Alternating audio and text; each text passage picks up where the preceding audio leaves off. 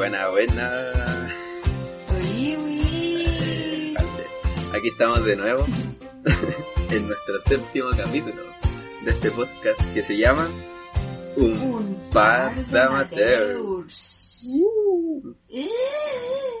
Oye, cómo pasa el tiempo. ¿Sí o no? Siete semanas, siete capítulos, esta cuarentena no va a terminar nunca. Oye, sí. Ya pasó un mes desde que subimos nuestro primer capítulo, que fue el 8 de, de mayo. ¡Qué fuerte! Hoyo. Pero bueno, cuéntame, vale, ¿cómo has estado? Allí todo bien, po. Llovió, llovió demasiado Ujú. ese el acontecimiento de esta cuarentena.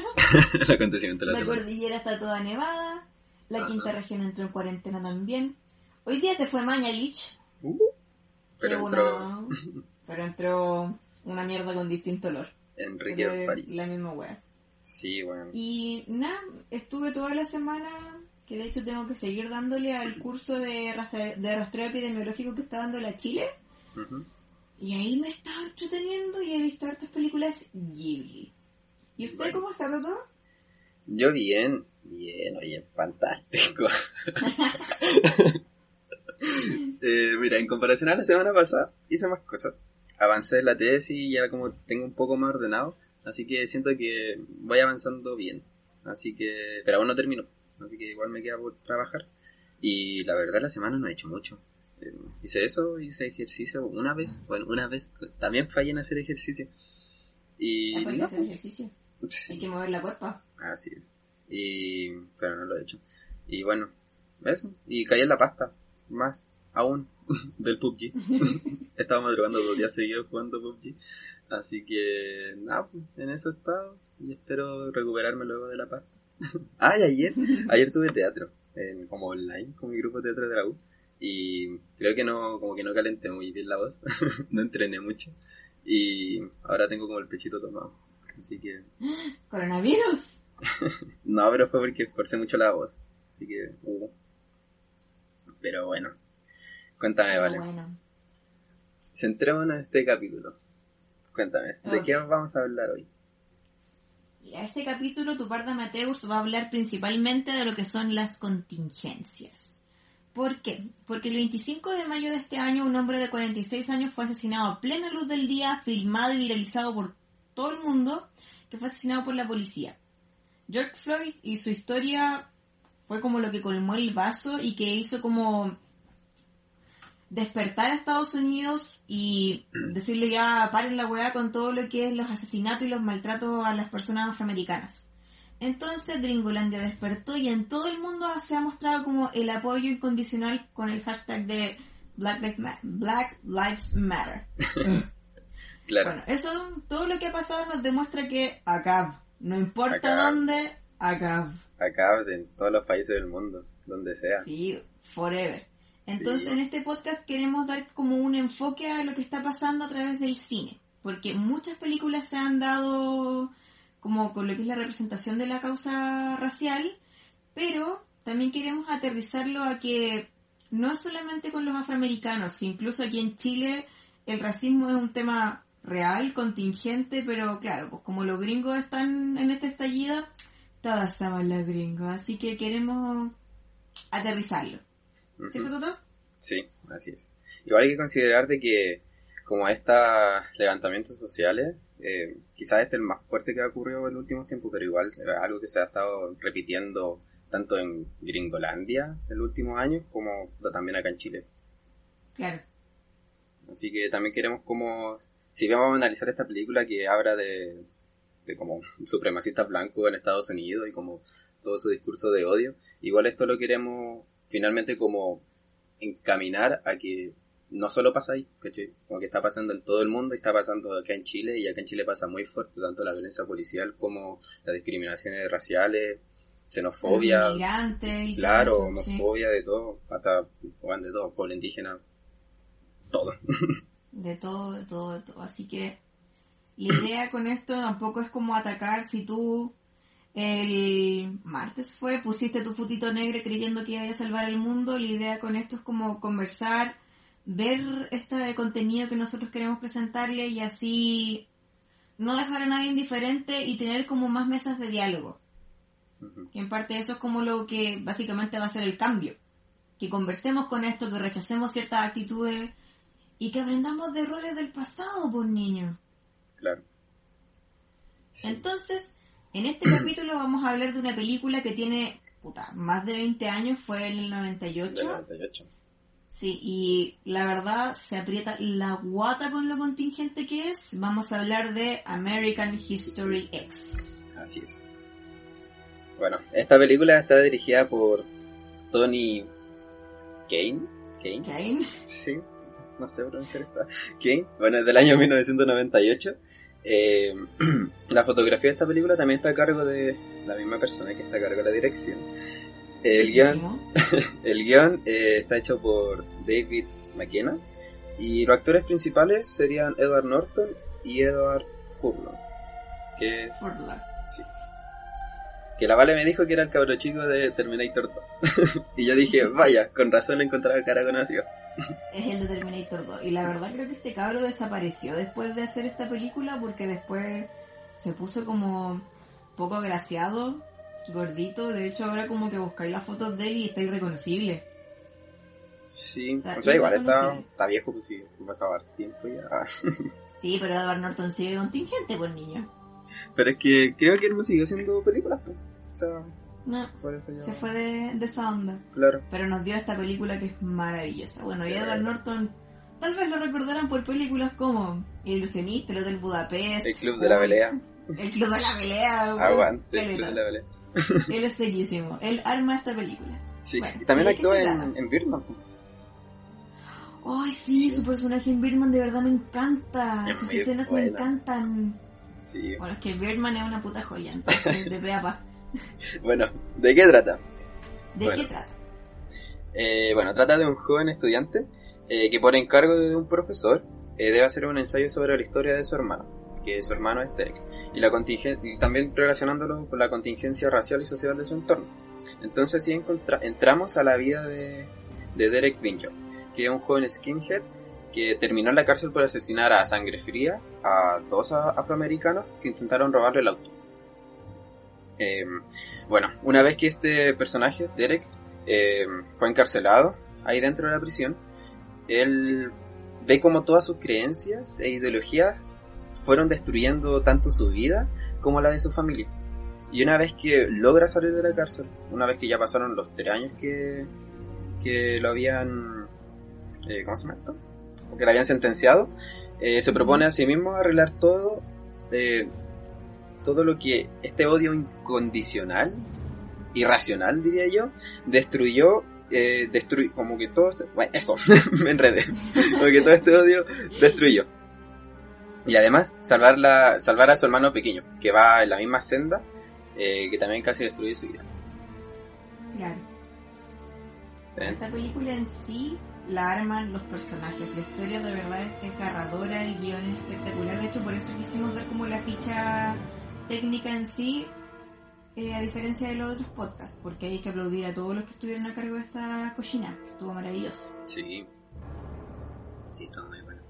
Entonces, vale, pasemos a nuestro desglose de personajes. de personajes. Bueno, vamos a partir entonces con Derek Vineyard, que él es interpretado por Edward Norton. Y hay que aclarar que esta película se hizo como con un año de diferencia del Club de la Pelea. Entonces, la transformación física que tuvo Edward Norton haciendo el paralelo con estas dos películas es una como de las más fuertes de Hollywood que no requieren maquillaje ni nada, solamente es como trabajo del actor. Claro. Aquí él de verdad entra en la piel de Derek Vineyard y deja de ser Edward Norton porque es un personaje tan único que... Ah, ha pasado la historia. Bueno, él era un skinhead neonazi con ideas ultra radicales respecto a la supremacía blanca. Y por consiguiente está constantemente dando discursos de odios afroamericanos, hacia latinos, hacia asiáticos, hacia cualquiera que no sea blanco americano en sí. Claro. Él es el hermano mayor de Danny, que es el Edward Furlock, el cabro chico de Terminator. Entonces, este cabro, el ser el hermano mayor después de la muerte del papá, siempre fue como la figura de ejemplo de su hermano chico. Por lo tanto, siempre ha estado introduciendo los pensamientos xenófobos, racistas, etc. En su, en su extremismo culmine llega la noche que mata a... No sé si mata a tres o mata a dos. Parece que eran dos. Sí. Parece que eran Porque dos, uno se escapaba en el auto. m- Recuerdo que sí, eso, que eran como tres personas, Sí. pero él lograba asesinar a un par. Sí. Aquí es donde él llega a la cárcel y nota que todo su que todo este mundo es completamente distinto a lo que él concebía como normal, ya que según lo que le explican un, lo que le explica un amigo en la cárcel, aquí él es el negro, él es el diferente, él es como la amenaza. Entonces aquí obviamente Derek tiene como su caída y su cambio respecto a todas sus ideologías, ya que nota de que todo lo que él creía, todo lo que él predicaba, fue lo que lo llevó prácticamente a tocar fondo. Entonces el viaje de este héroe en sí es brutal, puesto que no nos muestra la perspectiva de, ay, un muchacho que es el príncipe, que es bueno, que tiene buenas intenciones, para nada. Derek es una persona de verdad detestable, pero el guion y el personaje están tan bien construidos que en cada uno de sus discursos uno se puede llegar a identificar con, wow, este tipo lo dice de una manera en que casi te dan ganas de ser parte de su club. Claro. Y que tiene muy buena como discursiva. No sé si se dice así. Pero Tiene mucha labia y es demasiado Claro. encantador. eso, como que, como que yo no, no, no comprendo, ¿cachai? No comparto para nada lo que, lo que él dice. No, yo tampoco. Y es horriblemente lo que dice, ¿cachai? Pero la manera en como su corporalidad, como la manera de decirlo, es lo que te hace prestar la atención. Sí. Y eso es lo que te engancha demasiado con este personaje. ¿Quién más sigue en la lista de los personajes? Bueno, el otro personaje es Danny, que es interpretado por Edward Furlong, el cabro chico de Terminator. Eh, y Danny es el hermano menor de Derek. Bueno, él es un adolescente skinhead. eh, que, bueno, y gracias a él, de cierta manera, la película no es contada. Porque a él eh, lo, le dan como la, la tarea de hacer un ensayo sobre la historia de su hermano, de Derek. Entonces, nos muestran acá que también Danny es muy cercano a Derek y ve a Derek eh, como un ejemplo, como una especie de, de figura a seguir. Paterna, Claro, masculina, figura así masculina, que sí. una guía, sí. Sí, como una especie de guía. Porque, bueno, nos cuentan también en la película de que por un, no sé, me acuerdo, un accidente o un robo, no me acuerdo muy bien, eh, mataban al papá de, de Danny y Derek. Entonces quedaban Sí. con esta figura ausente y, bueno, Danny eh, ve a Derek como, como el reemplazo de él. Entonces, eh, pasa que una vez que Derek es encarcelado, eh, Danny como que empieza a seguir los pasos de, de Derek. Es decir, que se empieza a meter cada vez más en este grupo de, de neonazis, de skinhead, eh, dirigidos por Cameron. Que más adelante hablaremos quién es Cameron. Y bueno, después cuando Derek logra salir de la cárcel, y este le cuenta todo lo que pasó y todo lo que vivió dentro y de cómo es el mundo ahí, eh, a Danny, este logra entender eh, por qué su hermano, o sea, por qué Derek deja de lado este discurso de odio y como que recapacita de cierta manera. Entonces, eso, como ese cambio de switch que tiene Derek, también impulsa a Danny a cambiar, como a, a- a pensar de que todas estas ideas que han sido como metidas o que él mismo ha metido dentro de su cabeza durante estos años, eh, realmente están mal porque lo único que están logrando es generar más odio. Y al final, lo, generar más odio al final no, no lograba nada para este personaje. Entonces, eh, no sé. Es fuerte. Eh, sí, es fuerte. Y este personaje igual es brígido. no le diríamos nada al respecto al final. Bueno, quien sigue en la lista Sí. sería la mamá, que es la mamá de la familia en sí, que es la mamá de Derek, de Dani, Davina, que es la hermana como del medio que dan a entender, Sí. y una guaguita muy chiquita, muy chiquita. Bueno, inicialmente a ella la muestran como... eh, es que igual esta película no está contada en orden, en orden cronológico. Cuando estos muchachos eran jóvenes, ella era como una mamá típica de clase media, media alta, Sí. esposa entre comillas igual sumisa porque el, el hombre, el papá de estos cabros, da a entender claramente de que es un gallo que obviamente va a votar por Trump. Entonces, ella igual una vez que queda viuda, la vemos que tiene como un novio que es judío, ella comienza a pararse como más, con una figura mucho más autoritaria de que no está el papá, pero choca con Derek. Claramente va a chocar con él puesto que las ideologías que él representa no son para nada lo que ella lo que ella siente. Claro. Entonces se va a una de las escenas más fuertes que vemos en la película, que es cuando ella le rechaza y repudia el que él haya salido de su cuerpo. Que bueno, Sí. es igual como súper fuerte que te la diga tu mamá. Sí, bueno, esa escena es muy fuerte. Pero este muchacho igual yo diría que se lo buscó. ¿Derek? Pero ella, sí. Sí, completamente. Pero ella igual nos muestra cómo lo que es la incondicionalidad en sí de no abandonarlo. Porque una vez que él está preso, la mamá igual lo va a buscar incluso para decirle de, oye, tu hermano chico se está yendo por la misma cloaca que fuiste que estáis tú. ¿Cachai? Onda, hace algo. Y obviamente es una... Yo encuentro que es un personaje súper aperrado y no es como la mamá ineficiente que muestran en todos lados, a pesar de que ella... Puta, tiene que cargar a los cabros chicos, se van a una casa súper hacinada, a lo gringo, porque puta, Sí, es una pues. casa igual mucho mejor que el promedio de las calles de nuestra querida comuna. Pero mm, para ella es una casa donde están viviendo hacinados y están extremadamente pobres. Pero es una calle que a pesar de que puta, los hijos se han comportado como las weas y que putas tienen actitudes muy culiadas, muestran que la, la mm, dinámica de familia sigue siendo muy afectuosa. La Sí. relación que Dani tiene con ella sigue siendo con mucho afecto. Una vez que Derek regresa también se llevan También físicamente muy bien. Entonces vemos como el tema de la incondicionalidad. Entonces ella es un personaje súper fuerte que claramente la ha pasado como la wea con todo lo que le ha pasado, pero está ahí y está firme. Claro. Aguante la mamá. Sí, avante la mamá. Y no abandona a los hijos, ¿cachai? No, No. abandona ni a Derek ni a Dani en esta guay que ella entiende que está mal, que ella está metida ahí. Bueno, siguiendo eh, con otros personajes que queremos mencionar, eh, tenemos al, al profesor, o al doctor Robert Swing. Eh, Sí. este, eh, bueno, lo presentan como el director de la escuela en la que va Dani, y que también en algún momento fue, fue Derek.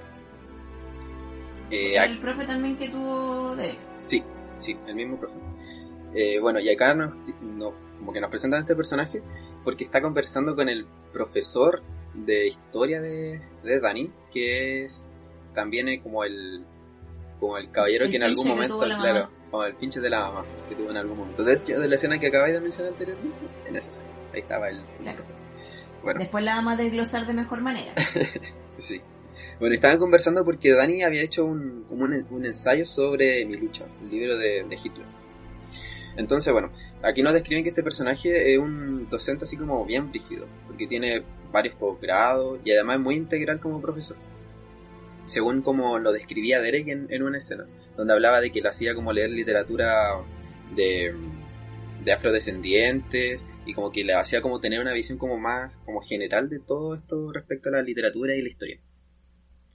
Entonces, eh, además pasa que este personaje veía en Dani, eh, un, como veía el potencial en, en Dani para que él pudiera como darse cuenta por sí solo de que los pasos que estaba siguiendo, o sea, seguir los mismos pasos de Derek estaba mal y como el peor error que podía estar haciendo. Entonces dentro de esto mismo eh, surge la idea de que eh, Dani hiciera el ensayo sobre la, como sobre la historia de su hermano y que concluyera al respecto. Eh, bueno, y otra cosa importante de este personaje es que tiene una relación igual como estrecha con Derek porque el, este profesor participaba en la investigación de los crímenes que había cometido que había cometido Derek. Derek. Derek y Cameron también. Claro, sí, Derek y Cameron. Entonces, bueno, y como habéis dicho también de que este profe había sido el profe cuando Derek estuvo en el colegio. O sea, había sido el profe de Derek, también de historia. Eh, bueno, y también por eso lo, ya lo conocía. Y bueno, es así como este personaje ayuda a Derek, ayuda a Derek cuando está en la cárcel. Y lo hace como reflexionar y darse cuenta de que realmente todo lo que ha estado haciendo eh, y todo lo que hay hasta claro todo lo que ha estado haciendo en su vida no, la- no, la- no le ha traído como nada bueno Claro. O sea, en sí uno de los personajes que más ayuda a los protagonistas. sí Es el que los guía en, en todo, la verdad. sí de hecho lo guían todo entonces no es un buen personaje Bueno, después de esto seguimos con Cameron, que él es derechamente el líder intelectual de todo lo que es esta banda neonazi skinhead. Con él es con quien Derek encuentra como un refugio de figura paterna y de ideología en sí una vez que muere el papá. Pero vemos como claramente de que este, de que este caballero utiliza a Derek para poder tener un mayor alcance. Este es un caballero que básicamente él está como en lo más alto de su torre y baja únicamente como para darle la venia a sus lacayos que serían Derek y el otro guatón que es Seth. Claro. Pero el que está como en sí maquinando todos los crímenes, toda la ideología y por así decirlo haciendo el lavado de cerebro con los cabros jóvenes es Cameron. Él es como la, la espina más grande que tenemos en esta película. Claro.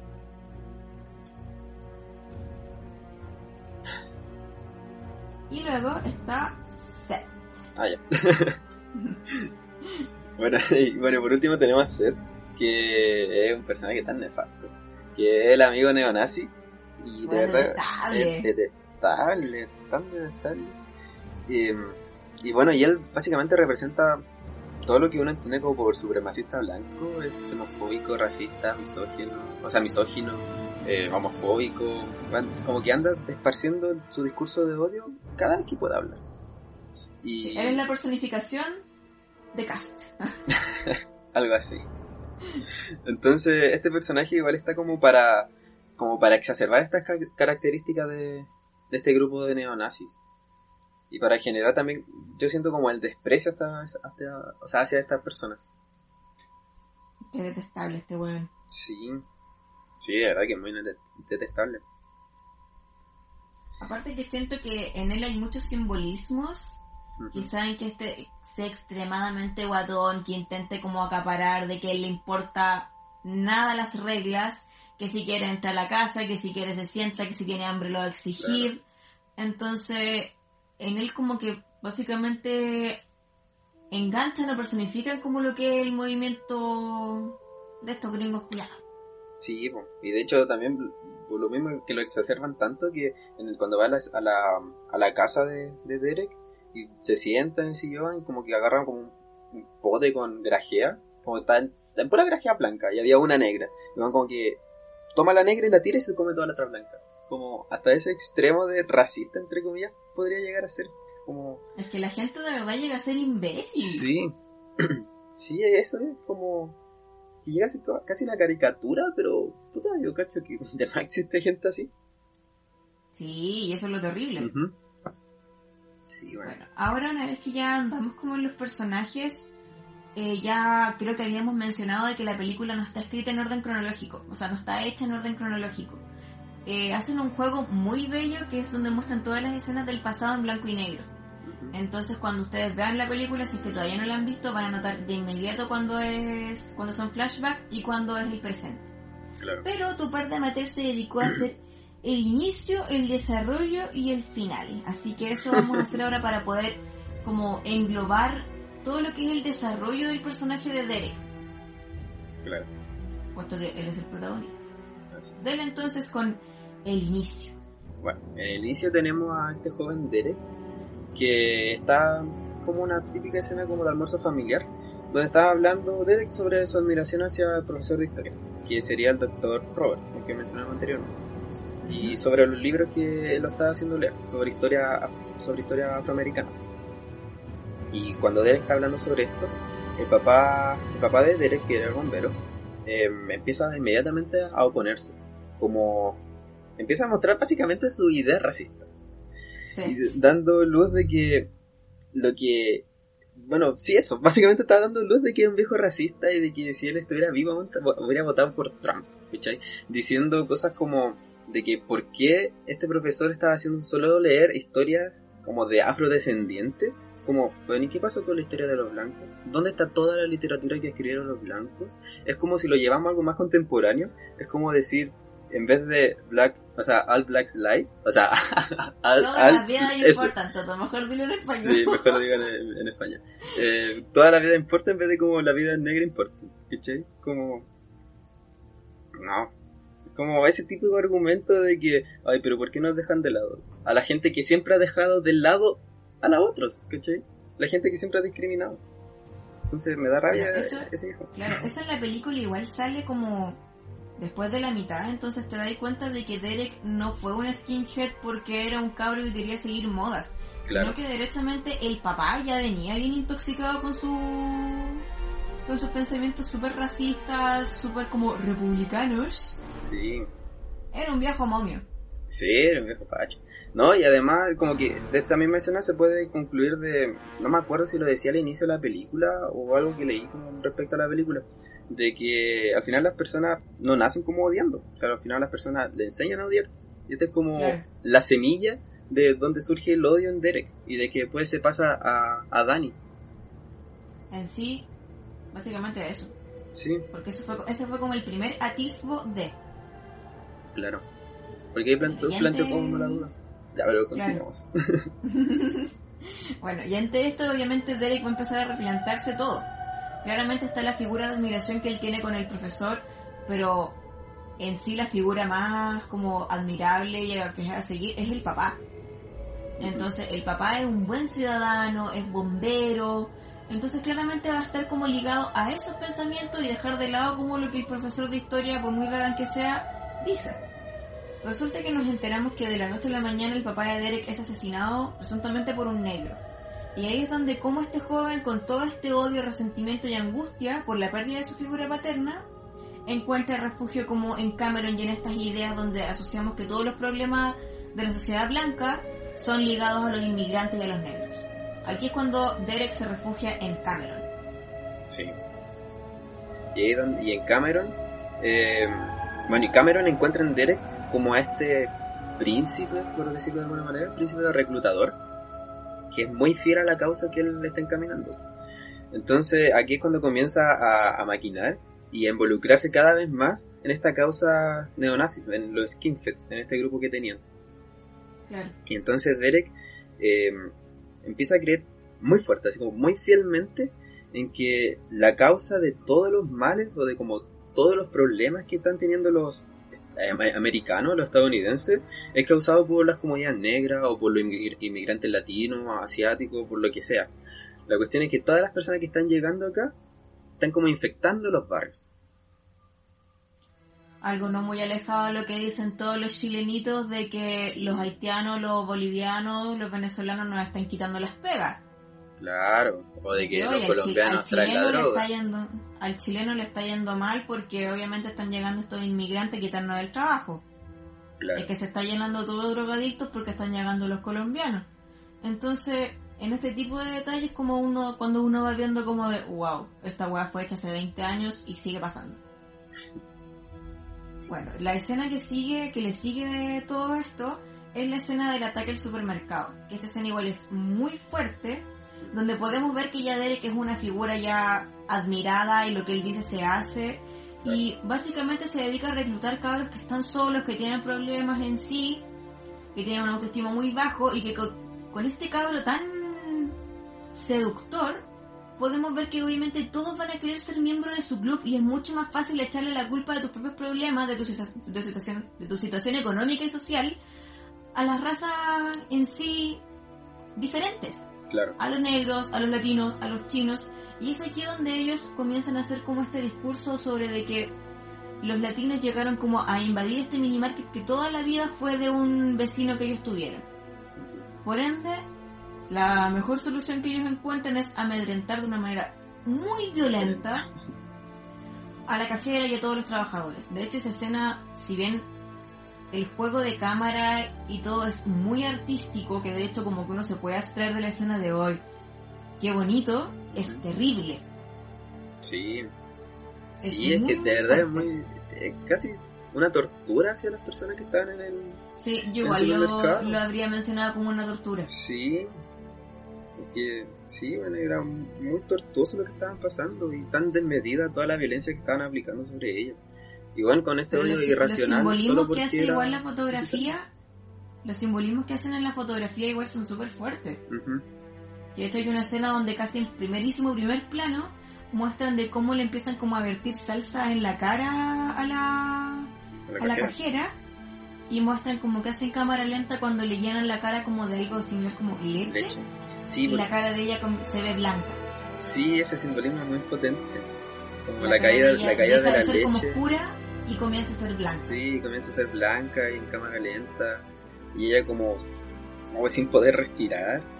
¿No? Sí. Es como muy fuerte. No, Ahora, terrible. hablando de como- muy fuerte. Sí, hablando al tiro como de los simbolismos, como el uso del, la- de los colores. eh, también como que estaba asociando de que puede ser de que si bien sea un buen recurso el hecho de volver al pasado en blanco y negro, también tiene relación a cómo ellos veían el mundo, o por lo menos Derek veía el mundo en, en ese periodo de tiempo. Que para él solo era blanco y negro, ¿cachai? Como que estaban los blancos y, y todo lo demás era negro, ¿cachai? Entonces solo habían dos tonalidades.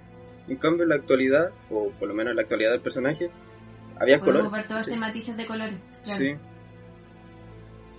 Sí, Muy sí. bueno ese análisis, Toto. Bueno, continuando. Luego de que ya que pasara este ataque al supermercado, eh, Derek eh, ya finalmente destruye los lazos con su familia en un almuerzo familiar. Que era lo que comentábamos un poco más arriba cuando hablábamos de los personajes. Claro. Donde él y su novia estaban hablando sobre un caso de violencia por parte de la policía. La policía había ejercido violencia desmedida a un negro.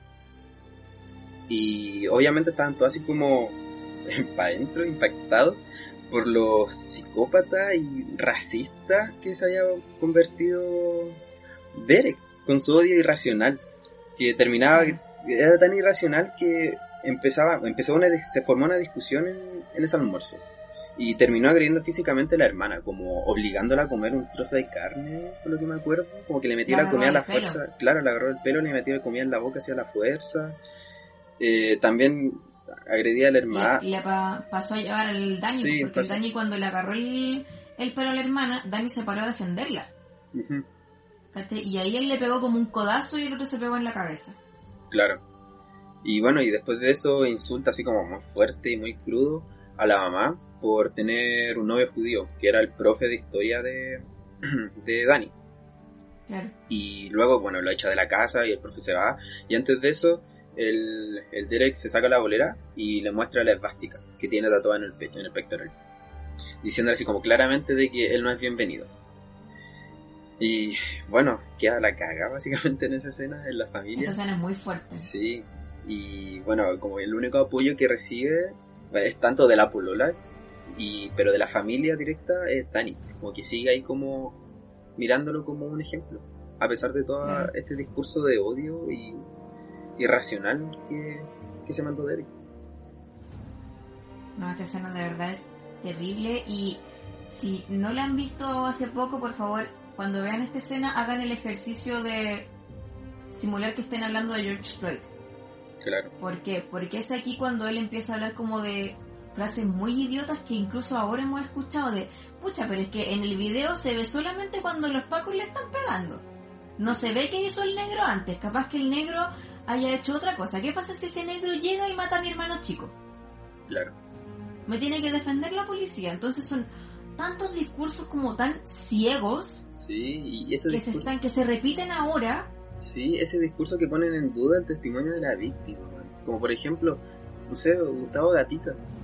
¿Cachai? Como Básicamente ¿Qué cuando andaba como todo este reportaje ¿O por de que él está...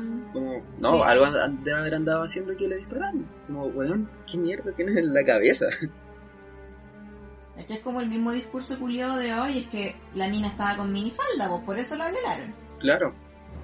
Claro no se lo andaba buscando. todo tiene de que todo tiene justificación.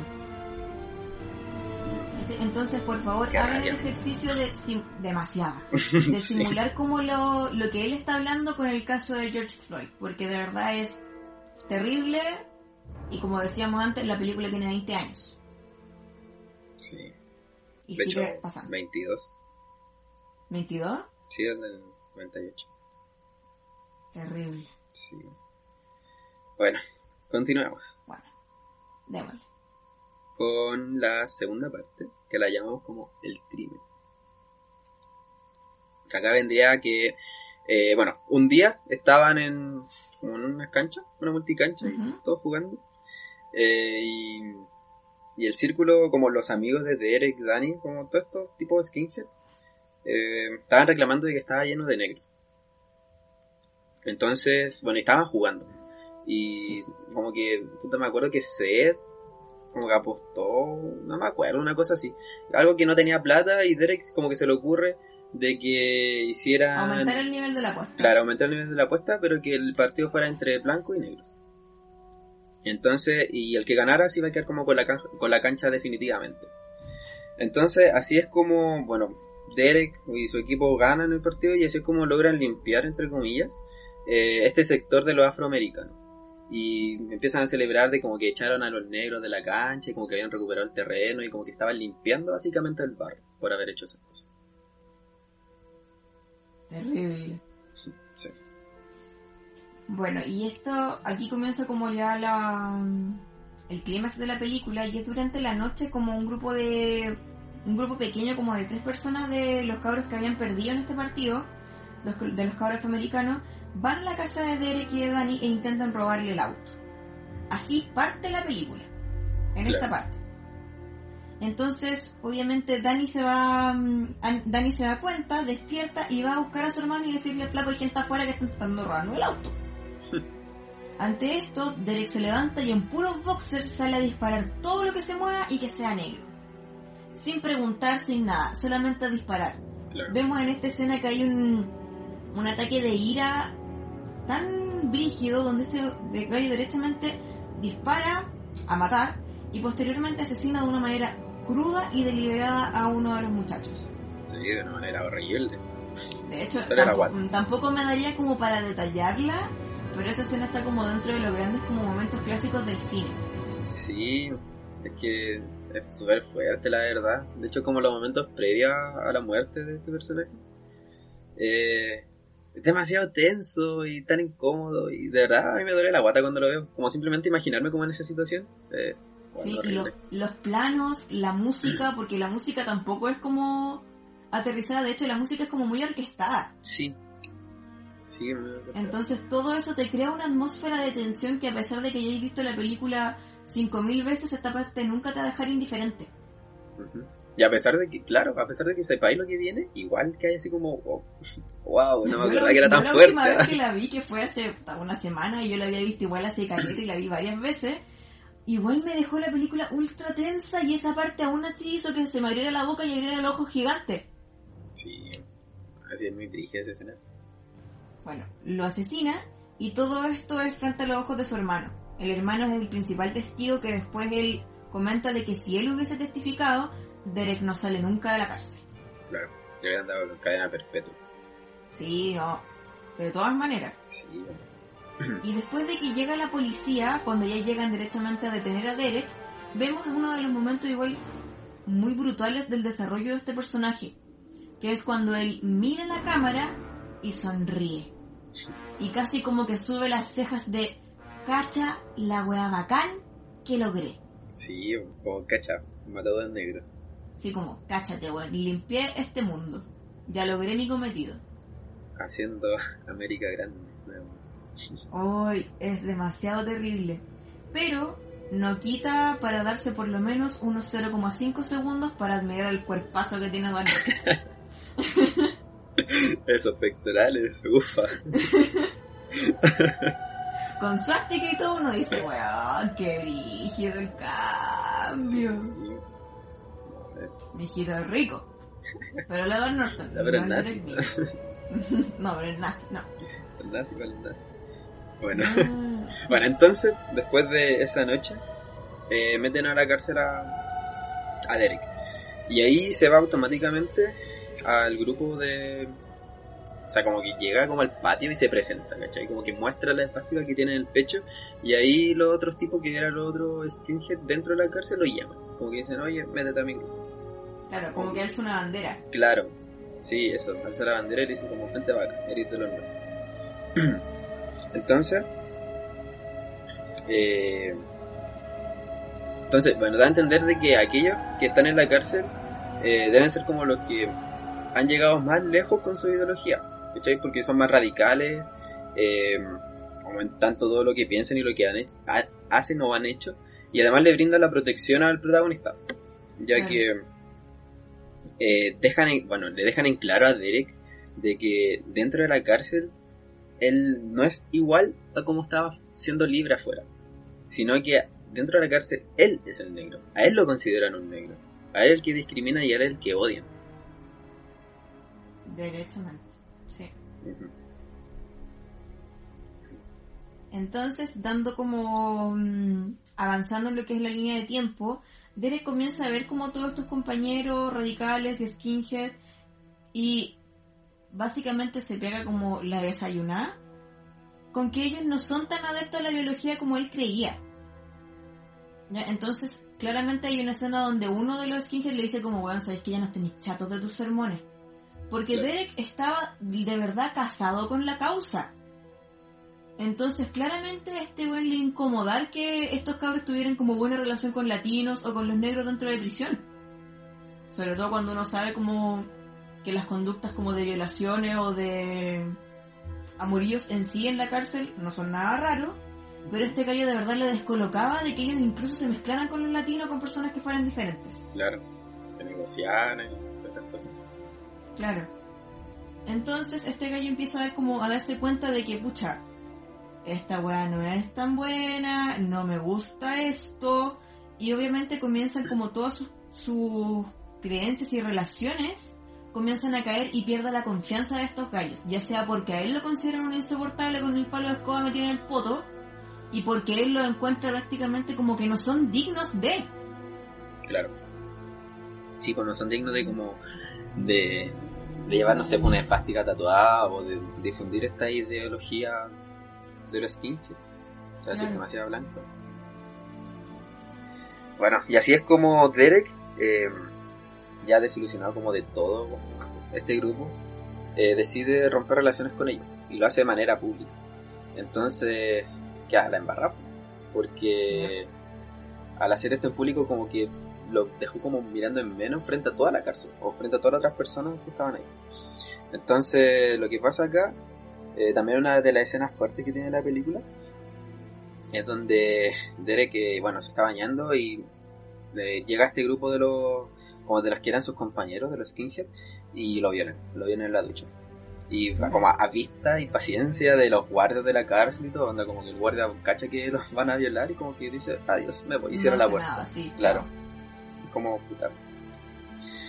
Entonces aquí es donde Derek básicamente toca fondo. Toca fondo, le tienen que hacer sutura, ponerle puntos, y está dañado físicamente y psicológicamente. Como que realmente se da cuenta de como toda la mierda que estaba gestando le estaba pasando la cuenta. Como de todo lo que hice me llevó hasta donde estoy ahora. Claro. ¿Y dónde chucha estoy ahora? Entonces, como... No, esa escena es muy fuerte. Ahí vemos que Derek se quiebra. Sí, claro, ahí se quiebra. Entonces, en esta parte es cuando el profesor, el doctor eh, Robert, eh, lo va a ver a la cárcel y lo aconseja. Y le empieza a decir de que es momento de que deje todo este odio atrás. Eh, y le dice una frase muy buena. ¿Cómo era, vale? No me acuerdo. ¿Qué frase? La, de que todo lo. Como de que todo lo que ha hecho, lo que ha hecho en su vida, ¿a dónde lo ha llevado? O algo así. O. Era como lo que dije yo, que todo lo que has hecho te ha, llevado, te ha llevado a donde estás ahora. Y analiza cómo estás ahora. Y el bueno estaba como de guatita porque lo habían violado y no se podía poner de. No se podía sentar, estaba con sutura, estaba en la cárcel, su familia se había ido a la reverenda mierda y su hermano estaba siguiendo los mismos pasos. Entonces Derek cacha que está solo de que esta weá no está bien y le pide ayuda al profe, al doctor. Le dice, por favor, ayúdenme. Sí. Bueno, y también acá, luego de este hecho, que empieza a tener como más cercanía con, también con un, un afroamericano que trabajaba en la cárcel, que el que veía como los calzoncillos. Y ahí, bueno, nos van... Sí, y ahí nos va mostrando, igual que tiene como, que esta relación se va como formando igual con harto tiempo antes, pero que Derek era reacio como hablar, como básicamente lo ignoraba. Pero después cada vez como que se empezó a dar cuenta que es una persona común, como un corriente como cualquier otra. Entonces acá de cierta manera genera como su único amigo, entre comillas, en la cárcel. Que como para la eh, hipocresía del personaje era negro. Lo bueno de esta película es que igual no caen como la millonada de películas que hay en Hollywood en estos días, donde, oh, el blanco se da cuenta de que el negro es persona. Oh, el blanco se da cuenta de que el negro vale, de que el negro tiene talento. No cae en eso. La verdad que nosotros igual no quisimos como andar mucho en la relación que tenía Derek con este muchacho. Porque Derek cuando lo conoció tampoco digamos que lo trataba como los ratones, tampoco digamos que lo trataba mal o que no quería mezclarse con él. No, básicamente lo ignoraba. Claro. Y después comienza como a tener como esta relación con él, eh, conversan, a pesar de que este cabrón nunca supo por qué Derek estuvo en la cárcel. Claro. Sí, pues, y también ese personaje nos muestra lo, lo injusto que es el sistema con los negros, ¿cachai? O con, independiente con las personas, ¿cachai? Porque a él le dieron 6 años de cárcel porque robó una tele y se le cayó la tele en el pie de un paco. En cambio a Derek mató a dos mató personas. dos personas y le dieron 3 años. Como, bueno, lo injusto que es el sistema carcelario, por lo menos en este contexto de la película, en Estados Unidos con las personas afroamericanas. Y no es ninguna novedad tampoco. Sí, pues. Entonces, pero me gusta cómo, cómo llevan a cabo la relación de ellos dos. Sí, sí, a mí igual me gusta.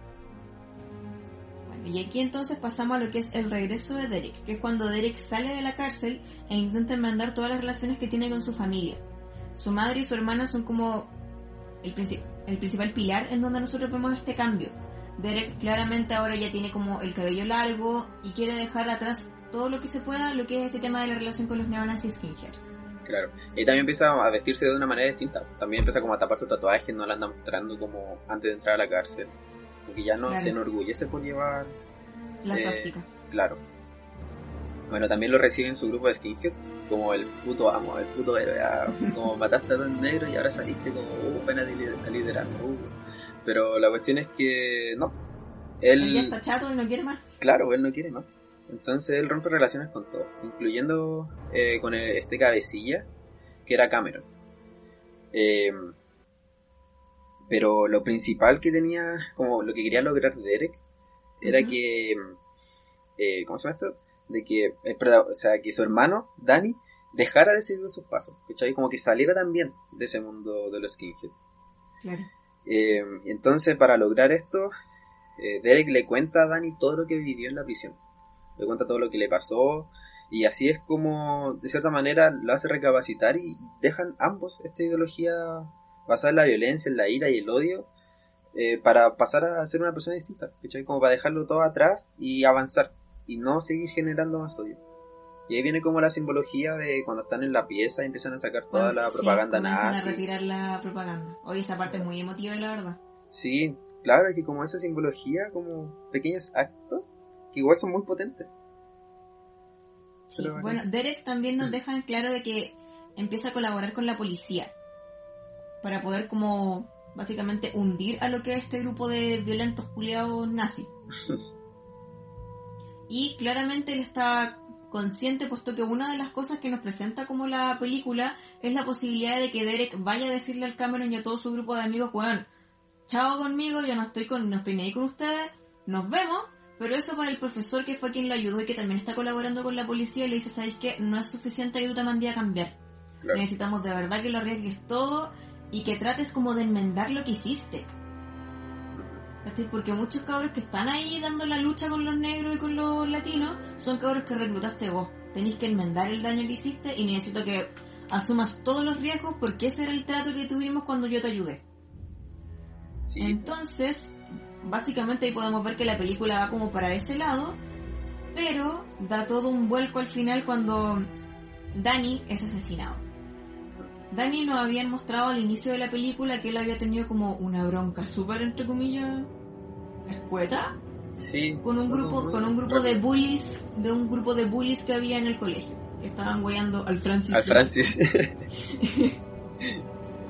Entonces eran un grupo de tres cabros negros que estaban ahí molestándolo y que Dani básicamente les hizo frente. claro, Y o sea, lo- igual lo, lo desafió, ¿cachai? Lo desafió tirándole Le el, el el, humo al cigarro en la cara, claro. Sí, le tiró el humo en la cara. Entonces estos cabros obvi- obviamente quedaron con sangre en el ojo. Sí. Pero el cabro como el líder de este grupo de bullies es finalmente el que asesina a Dani en el baño del colegio. Entonces vemos como Derek llega y destrozado tiene que abrazar el cuerpo sin vida de su hermano pequeño. ¿Cachai? Cuando ya ahí nos damos cuenta de que la violencia y el odio no es solamente como proveniente de un lado, viene de todos lados. Y ahí es como lo que vamos a analizar ahora, de que el verdadero enemigo que te muestran en las películas no es como de que tú tomes un lado de, oh, los negros son malos, no, los blancos son malos, no, los latinos son malos. No, el verdadero enemigo es directamente el odio. El odio y la violencia. Sí, el odio como a lo distinto, simplemente. Y también es importante esto de mencionar de que como las decisiones que estos personajes toman en su vida, o Derek toma en su vida, y como lo, todo lo que hizo en su vida básicamente, no solo lo afectó a él, lo afectó tanto a su familia y a su hermano, ¿cachai? Lo terminó afectando a todo. Y al final trajo tanto odio que al final Derek, o sea, Danny, esparció este odio en la escuela y al final generó más odio en este bully que lo terminó asesinando. Claro, pues es una reacción en cadena, más que nada. Claro, eso. Entonces, es muy brígido esto de, de que al final el odio trae más odio. Y el odio es el camino al lado oscuro, porque todo tiene que ver con Star Wars. Pero bueno, Toto, ¿qué podríamos como concluir para ir cerrando esta película que es maravillosa? Que por favor veanla, veanla, veanla, veanla, veanla.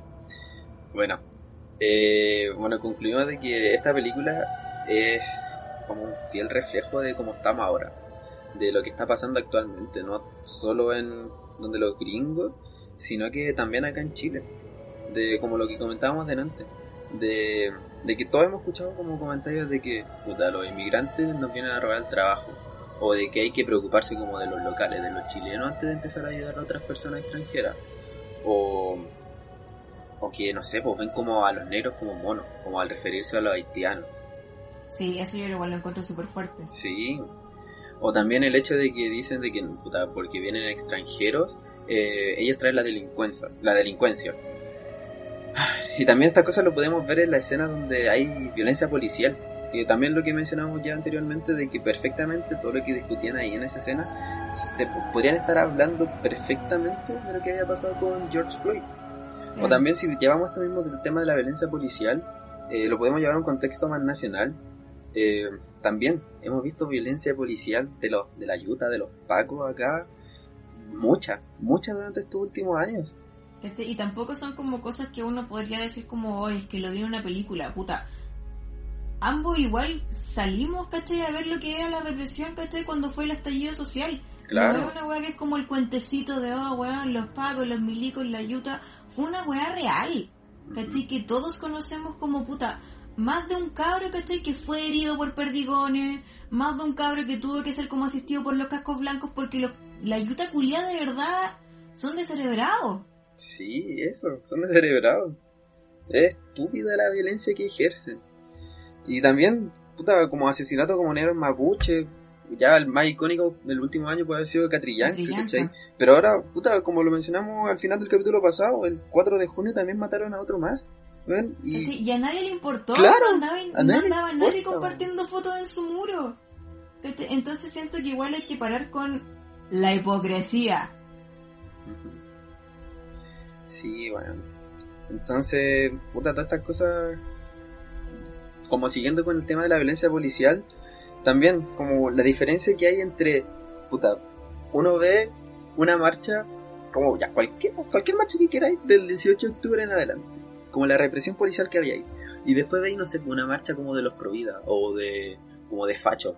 Bueno, todos asediados así como rodeados de Paco, defendiéndolo. Y como, ¿por qué hay tanta diferencia? los dejaron hacer lo que quisieran. Y de hecho, no sé si, no sé cómo serán como las noticias que llegan de acá, pero ponte tú, yo encuentro que igual los gringos, no sé si sea tanto por parte de los manifestantes como de la policía, pero no encuentro que sean weas tan violentas como las que pasaron acá, ni tan masivas tampoco.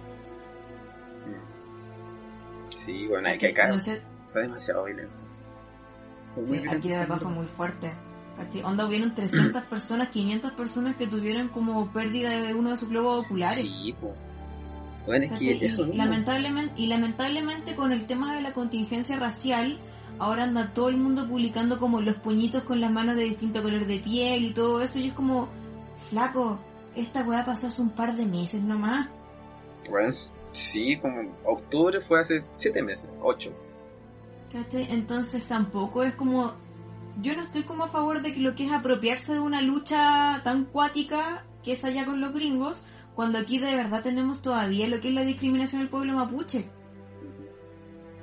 ¿Cachai? Entonces, bueno, la película lo que engloba es eso, de que no es como el enemigo, no es como la película derechamente que se trate de los negros, sino de lo que implica este odio y esta discriminación brutal hacia las personas que son diferentes. Tampoco estamos de acuerdo con que ver esta película te va a hacer el activista más grande del mundo, cagando. pero te va a hacer como replantearte como la posición que nosotros tenemos acá como latinos. Sí, yo Porque creo que... sorpresa, nosotros no somos los blancos, weón, somos los latinos. Exacto, somos los sudacas, como se refieren allá a, a nosotros mismos en la película. Como a los que van a invadir Estados Unidos. Claro. Así que sí, pues eso es lo importante de la película. Si bien ya el verdadero enemigo es el odio, también esta película te va a generar, o sea, te va a generar como instancias de discusión. Que siento que es lo principal en estos casos. Como intercambiar ideas y hablar más al respecto. Y no, dejar- no darlo por hecho así como del puta, no, acá en Chile no hay racismo. No, acá no hay, no hay xenofobia. Como cosas así, sí ¿cachai? Es como, no sé, bueno, como decir que ya no hay, que no hay homofobia. Como esos tipos, como típicos comentarios de que, puta, ya que se queden tranquilos los, los fletos porque ya tienen como su acuerdo de seguir en pareja, ¿cachai? Como que más quieren. Como no, si aquí se pueden Y casar, como ¿cachai? de, Como, weón. weón, qué mierda. Entonces la idea es como dejar de lado todos los que son los mensajes de odio, porque a diferencia de lo que dice Carol Dance, los mensajes de odio no son opiniones, son derechamente lo que son, mensajes que incitan Mensaje al odio y la violencia. Y Claro, no tienen por qué ser respetados ni mucho menos validados. exacto, ni siquiera deberían ser escuchados. Simplemente por estar difundiendo odio. Yep, así que vean la película, es una puta joya y ahora vamos a hablar como en los minutitos que nos quedan sobre películas en el cine que también tocan como lo que es la causa racial y la discriminación. Sí. ¿Ya? Así que, Toto, parta con alguna película. Eh, bueno, yo había pensado en mencionar El Infiltrado en el Ku Klux Klan, que igual es una película eh, del 2018, si no me equivoco. Tienes nuevita. Sí, eh, está dirigida por eh, Spike Lee. Y pucha, sin adentrar como en mucho respecto a la película, eh, básicamente se trata de, como lo dice el nombre, como de un infiltrado que se mete al Ku Klux Klan, pero tiene la, como la gracia de que el infiltrado es un negro, ¿cachai? Pero siempre hace como estos, estos como acuerdos y conversa con el líder de, esta agrupación de los Ku Klux Klan a través de teléfono. Pero llega un momento en que tiene que entrometerse, inmiscuirse dentro de este grupo, por lo cual utilizan a otro personaje, que también era como esto, especie de investigaciones, que era el, el Adam Driver. Ujú. Y que También lo él- recordarán como el protagonista de Historia en un matrimonio. Así es. Y de Y que que él, en Star Wars. y de que él interpreta a un judío, ¿cachai? Entonces como que está, la, la película eh, es como bien dinámica, es entretenida y además eh, juega con, o sea, tiene muchas partes de comedia. Entonces igual se hace como, es fuerte, pero también se hace como de cierta manera como más fácil de digerir. Pero lo que quiero rescatar principalmente es el final de la película. Porque ya te muestran de que al final pueden pensar de que al destruir como esto de los Ku Klan y como de estos grupos supremacistas, pasó hace mucho tiempo, ¿cachai? Como los años 70. Y uno puede decir, puta, ya, como que ya se quedaron allá. Ya fue. Y ya fue, claro, y ya no hay más cosas de esas actualmente. Pero la película como que te golpea con un golpe de realidad de cosas del año 2017. Como marchas de agrupaciones supremacistas, de marchas de, de Ku Klux Klan y de violencia en las mismas marchas, ¿cachai? De- diciendo de que las vidas negras importan y puta, muestran cómo llega un auto de algún supuesto supremacista y atropella a toda la multitud, ¿cachai? Y como que ese tipo de violencia muestran de que, bueno, fue hace tres años. Pero no voy aquí mismo, ¿no te acordáis el culiado este de Reñaca que se puso a disparar a los Sí, que estaban manifestándose? Ese estúpido también es supremacista blanco. Y Exacto. andaba libre por las calles con armas en su camioneta. Sí, pues, Entonces- entonces como que te muestra, como que eso es lo, lo que me gusta de la película, de que al final te hace como darte cuenta que realmente no es algo que ya pasó, es algo que sigue acá y sigue demasiado presente.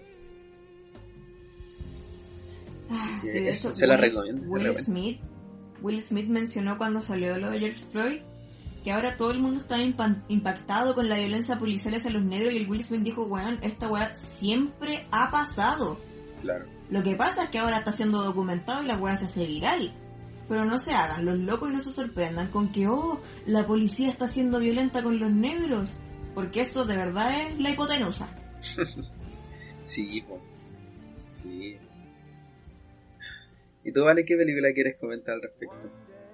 Bueno, una película que igual sirve también para todo lo que es la, el área de manifestaciones es la película Selma, que habla sobre la manifestación que fue mm, liderada por Martin Luther King, que habla también con lo que es el derecho a voto que perdían los ciudadanos afroamericanos.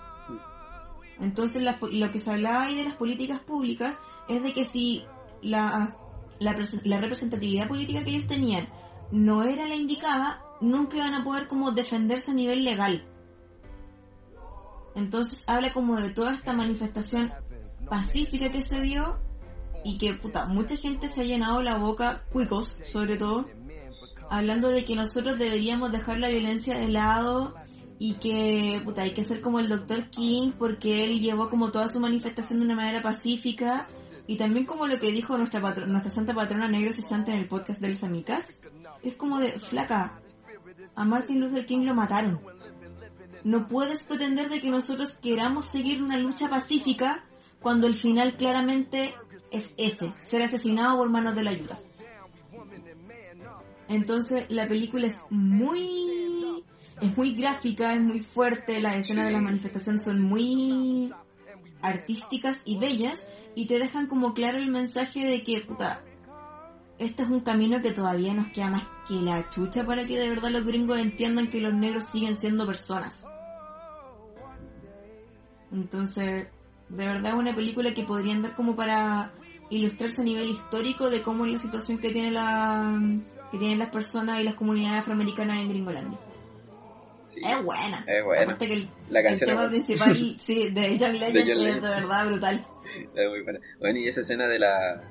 donde están en el puente, lo que estaban hablando de como la violencia de la... como esas manifestaciones también es muy buena. La escena del puente. Sí, de verdad muy, es muy gráfica. Sí, eso. Este, tampoco como que se guarda como de no, es que el simbolismo, cosas así. No, la película es gráfica y te muestra todo lo que tuvo que pasar la gente para, para tener como un derecho a voto y un sistema judicial no tan penca. Porque sigue siendo penca. Sí, sí, sí, sí. ¿Qué otra película podríamos decir? ¿Qué otra película? Eh... Mucha yo no la he visto entera, pero... ¿De Help? La que habíamos estado comentando el otro día. No he visto entera de Hell. No, no la he visto entera. Weón, es muy buena la en el TNT película por medio. Weón, sí, pero no la he pillado. La pillé la última vez como para mi cumpleaños. No la terminé de ver pues, porque me puse a hacer un, un ceviche de champiñones. Creo que está en Netflix, weón. No ¿En sé. serio? A la buena. No sé, Bueno, pero, pero parece. pero igual la quiero ver. Película pues. es muy buena. Sí, es re bueno. Bueno, vale. Trata principalmente como de la historia de las nanas en Gringolandia, como en Gringolandia de los 50. Véanla, es muy buena. Y llamen a la señora Celia. Aguante. Vi esa escena, así que decir, ah, ámenla. bueno, vale, comentemos como lo que vamos a hablar en el próximo capítulo. Nosotros, como ustedes saben, eh, también preguntamos como de qué le gustaría, como los especiales para ver tu par de Mateus. Y muchas personas, bueno, un par, nos recomendaron que habláramos de Ghibli, de estudios Ghibli. Sí.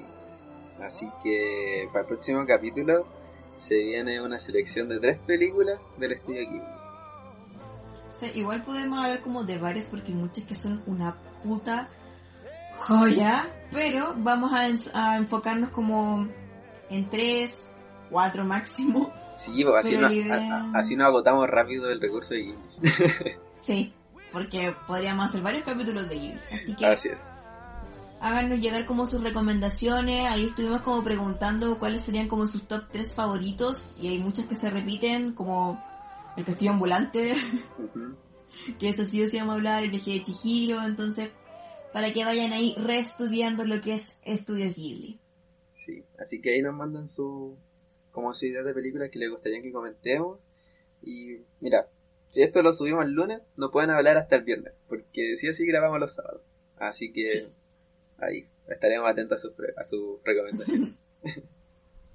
bueno, que estén muy bien. Cuídense. Cuídense, que estén bien. Gracias por habernos escuchado y Napo. Cuídense porque esta cuarentena no tiene para cuándo acabar. Así que salgan con mascarilla, lávense las manos, eviten salir. Y cuídense mucho, TKM. Sí, TKM mucho. Así que con lo que dura esta cuarentena, vamos a seguir teniendo capítulos del podcast. Teniendo podcast. así que se me cuidan, lávense las manos y nos vemos. O sea, nos escuchamos. nos escuchamos. Nos escuchamos. Chaito, gracias por escuchar. Chau.